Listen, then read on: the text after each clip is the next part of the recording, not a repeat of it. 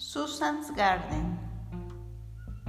Susan had a garden. She planted fruits and vegetables. The garden was in her backyard. Her backyard was wide and long. She had plenty of space. Susan Gardens took up most of the space. Her garden grew several kinds of fruits. It grew watermelons, grape, strawberries, avocados, orange, and papaya. Some fruits grew from the grove, others grew off trees. Susan Garden also grew several kinds of vegetables. It grew tomatoes, potatoes, squash, carrots, and eggplants. Susan was proud of her garden. She worked hard to maintain. It. Every day she watered her garden. Her fruits and vegetables taste great. It was because of her care and love. Everybody in her neighborhood ate from her garden.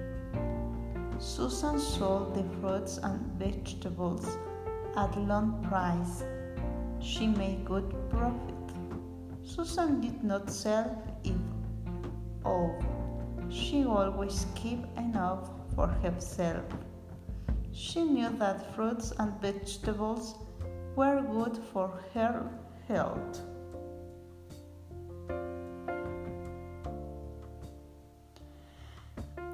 Like to have a garden like Susan and be able to eat from what I grown, but I don't have any space as being and Susan, and even graved its fruit.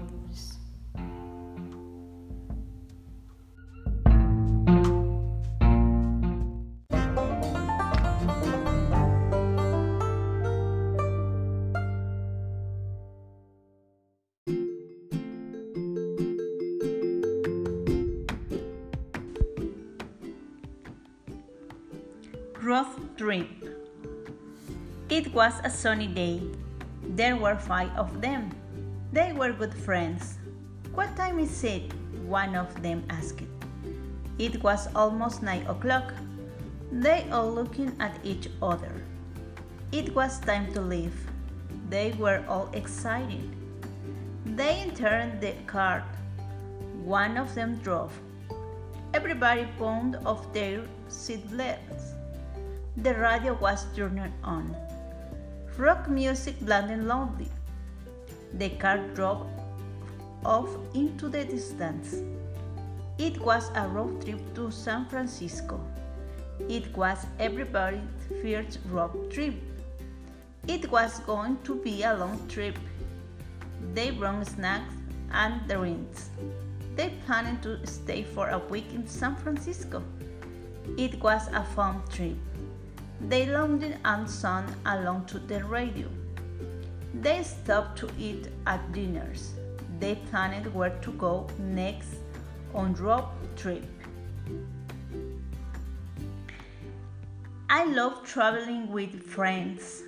They enjoy so much knowing new places, delicious food, meeting people. I like reading.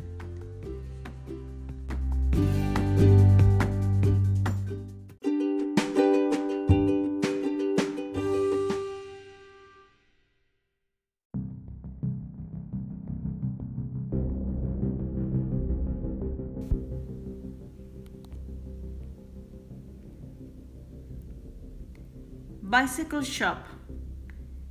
He went to a bicycle shop. He wanted to buy a bike. Its old bike was too old. It had stopped working. He entered the bicycle shop. There were bikes all around.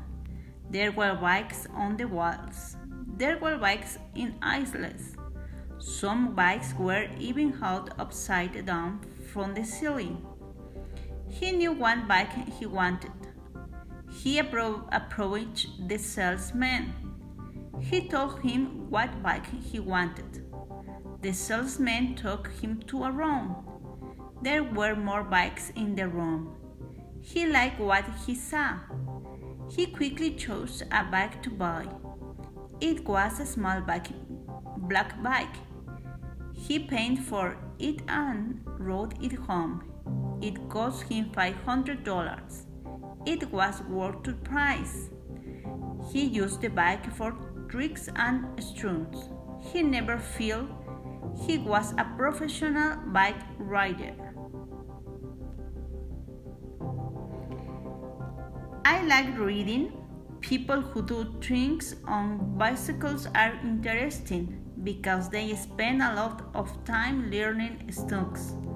I only know how to ride a bike, but I could do tricks. I'm not good at that.